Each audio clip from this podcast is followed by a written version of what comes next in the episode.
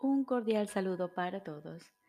Hoy continuamos leyendo el texto del libro Un curso de milagros. Capítulo 16.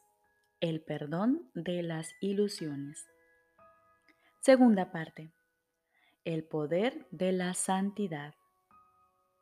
Jesús nos dice, puede que aún pienses que no es posible entender lo que es la santidad porque no puedes ver cómo se puede extender de manera que incluya a todo el mundo.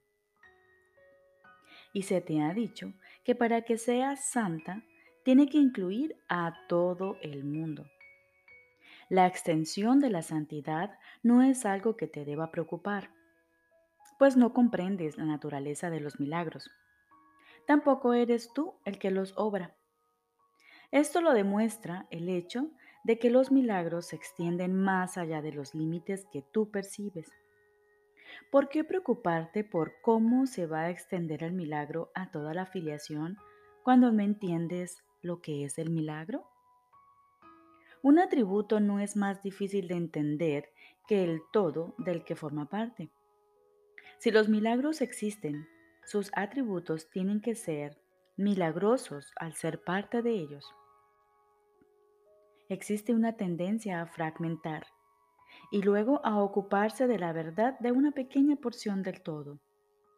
Eso no es más que un intento de evitar el todo y de no querer contemplarlo, concentrándote en lo que crees que te sería más fácil entender, lo cual no es sino otra manera en la que aún tardas de limitarte a tu propio entendimiento.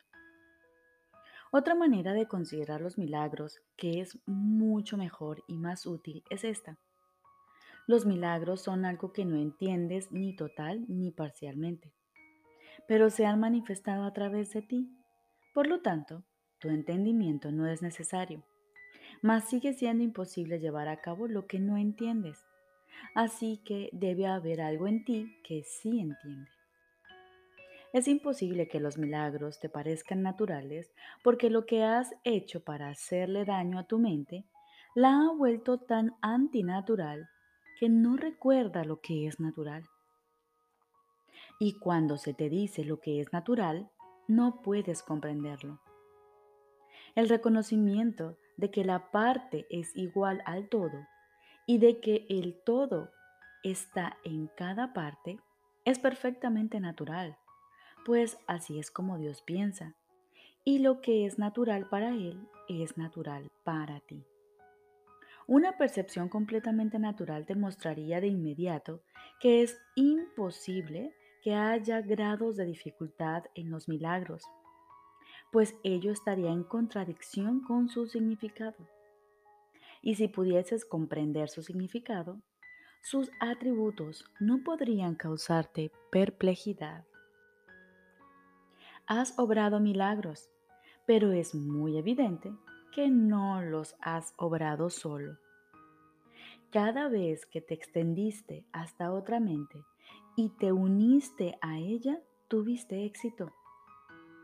Cuando dos mentes se unen y comparten una idea por igual, se establece el primer eslabón de la conciencia de que la filiación es una. Cuando estableces esta unión tal como el Espíritu Santo te pide y se la ofreces para que Él se valga de ella como crea conveniente, la percepción que naturalmente tiene de dicho regalo le permite a Él comprenderla y a ti usar su comprensión en beneficio propio. Es imposible convencerte de la realidad de lo que sin duda se ha logrado por el hecho de haber estado tú dispuesto a ello mientras creas que a menos que tú lo entiendas, no es real. ¿Cómo puedes tener fe en la realidad mientras sigas empeñado en querer hacerla irreal? ¿Crees realmente que te encuentras más a salvo afirmando que las ilusiones son reales que aceptando jubilosamente la verdad tal como es y dando gracias por ella? Honra la verdad que se te ha dado y regocíjate de que no la comprendas. Los milagros son algo natural para aquel que habla por Dios, pues su tarea es traducir el milagro al conocimiento que representa, pero que se encuentra velado para ti. Permite que el entendimiento que Él tiene de los milagros te baste y no les vuelvas la espalda a los testigos que Él te ha dado, quienes dan fe de su realidad. No hay prueba que pueda convencerte de la verdad de lo que no deseas. No obstante, tu relación con Él es real. No veas esto con miedo, sino con regocijo. Aquel que invocaste está contigo. Dale la bienvenida y honra a los testigos que te traen las buenas nuevas de su llegada. Es cierto, tal como temes, que reconocerlo a Él supone la negación de todo lo que crees saber. Pero lo que crees saber nunca fue verdad. ¿De qué te sirve aferrarte a ello y negar las pruebas en favor de la verdad? Pues estás demasiado cerca de la verdad como para poder renunciar a ella ahora. Y no podrás sino ceder ante su irresistible atracción. Puedes demorar esto ahora, pero solo por un tiempo. El anfitrión de Dios te ha llamado y tú le has oído. Nunca jamás volverás a estar completamente dispuesto a no escuchar. Este es un año de júbilo en el que escucharás cada vez más y en el que la paz aumentará en igual medida. Tanto el poder de la santidad como la debilidad del ataque se están llevando a tu conciencia. Y esto se ha logrado en una mente que está firmemente convencida de que la santidad es debilidad y el ataque poder.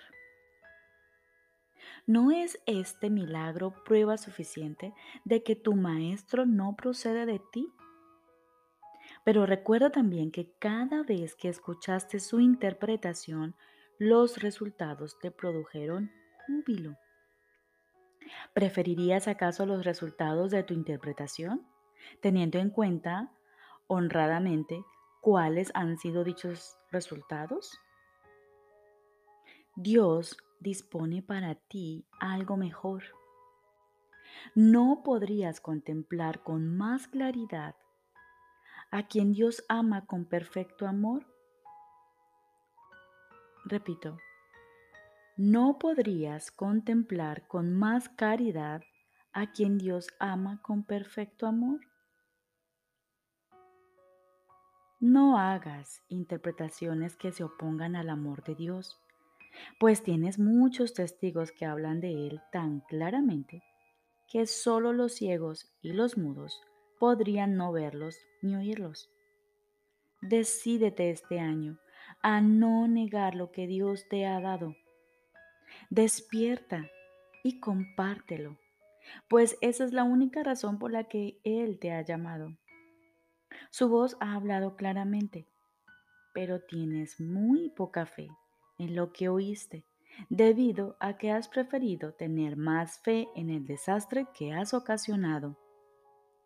Resolvamos hoy juntos aceptar las buenas nuevas de que este desastre no es real y de que la realidad no es un desastre.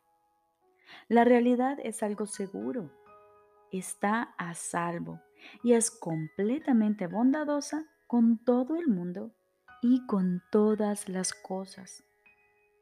No hay amor más grande que aceptar esto y alegrarse, pues el amor solo pide que seas feliz y te dará todo lo que contribuya a tu felicidad. El Espíritu Santo jamás ha dejado de resolver por ti ningún problema que hayas puesto en sus manos, ni jamás de hacerlo, ni jamás dejará de hacerlo. Cada vez que has tratado de resolver algo por tu cuenta, has fracasado. ¿No es hora ya de que conectes todos estos hechos y te des cuenta de lo que significan? este es el año en que debes poner en práctica las ideas que se te han dado. Pues las ideas son fuerzas poderosísimas que deben ponerse en práctica y no dejar en desuso. Ya te han dado suficientes pruebas de su poder como para que desees depositar tu fe en ellas y no en su negación.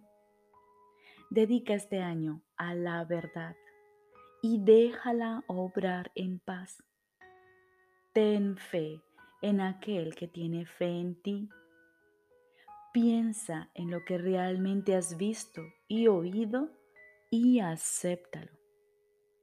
¿Cómo puedes estar solo con semejantes testigos?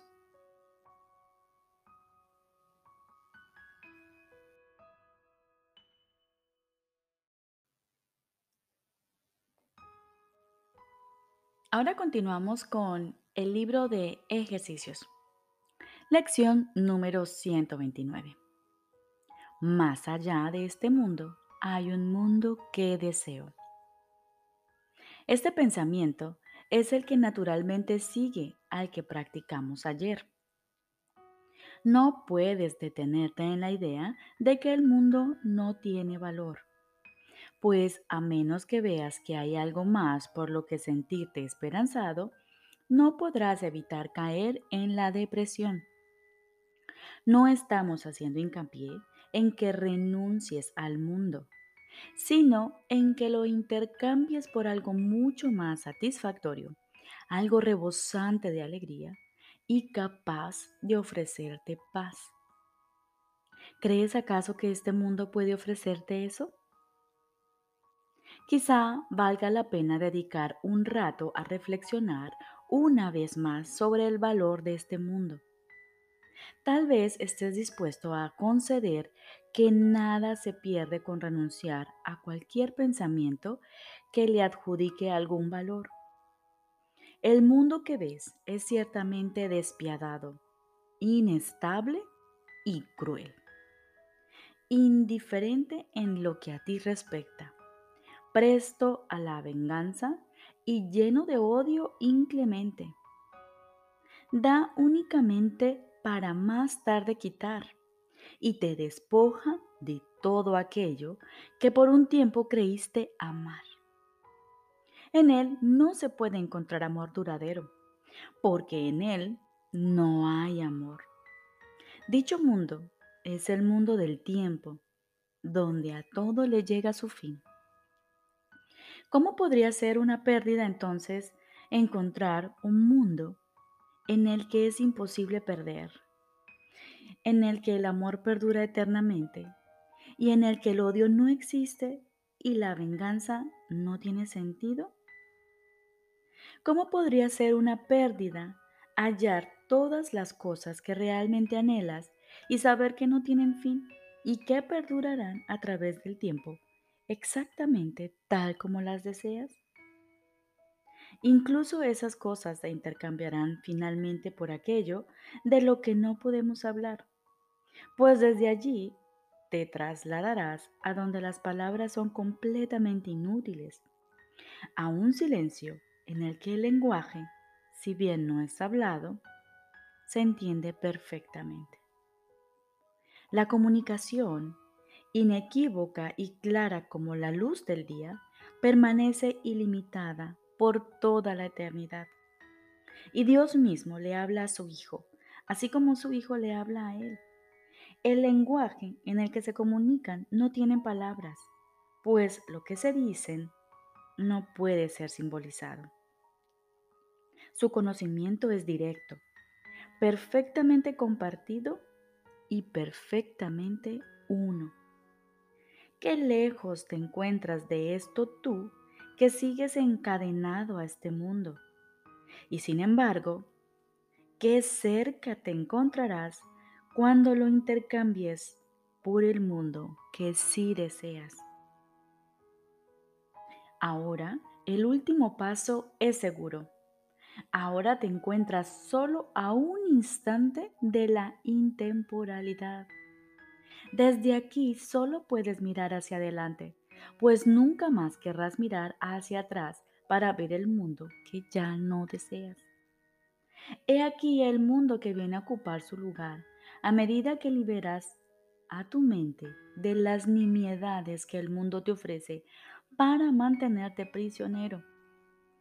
No les atribuyas ningún valor y desaparecerán.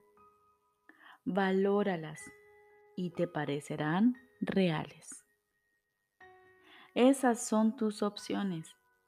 ¿Qué puedes perder si eliges no valorar lo que no es nada? Este mundo no te ofrece nada que realmente desees, más el que eliges en su lugar. Ese ciertamente lo deseas. Deja que se te conceda hoy. Ese mundo espera tan solo a que lo elijas para ocupar el lugar de todas las cosas que buscas, pero que no deseas. Practica estar dispuesto a efectuar este cambio 10 minutos por la mañana, 10 minutos por la noche y una vez más entre medias. Comienza con lo siguiente. Más allá de este mundo, hay un mundo que deseo. Elijo ver ese mundo en lugar de este pues no hay nada aquí que realmente desee. Repito, más allá de este mundo, hay un mundo que deseo. Elijo ver ese mundo en lugar de este, pues no hay nada aquí que realmente desee. Cierra entonces los ojos al mundo que ves. Y en la silenciosa oscuridad contempla cómo unas luces que no son de este mundo se van encendiendo una por una hasta que deja de ser relevante donde comienza una y donde termina la otra al fundirse todas en una sola. Hoy las luces del cielo se inclinan ante ti para derramar su luz sobre tus párpados mientras descansas más allá del mundo de las tinieblas. He aquí una luz que los ojos no pueden contemplar y sin embargo la mente puede verla claramente y entender. Hoy se te concede un día de gracia y nos sentimos agradecidos por ello. Hoy nos damos cuenta de que lo que temías perder era solo la pérdida. Ahora comprendemos que es imposible perder, pues por fin hemos visto a su opuesto y damos gracias de que la elección ya se haya llevado a cabo. Recuerda cada hora la decisión que has tomado y dedica un momento a confirmar tu elección, dejando a un lado cualquier pensamiento que tengas en ese momento y poniendo toda tu atención brevemente en lo siguiente. El mundo que veo no me ofrece nada que yo desee. Más allá de este mundo hay un mundo que deseo. El mundo que veo no me ofrece nada que yo desee. Más allá de este mundo hay un mundo que yo deseo. Recordemos, lección número 129. Más allá de este mundo hay un mundo ¿Qué deseo? Hoy nos comprometemos a estar dispuestos y vamos a dedicar 10 minutos en la mañana y 10 minutos en la noche. Y vamos a pensar también en ello entre medias. Más allá de este mundo hay un mundo que deseo elijo ver ese mundo en lugar de este, pues no hay nada aquí que realmente desee.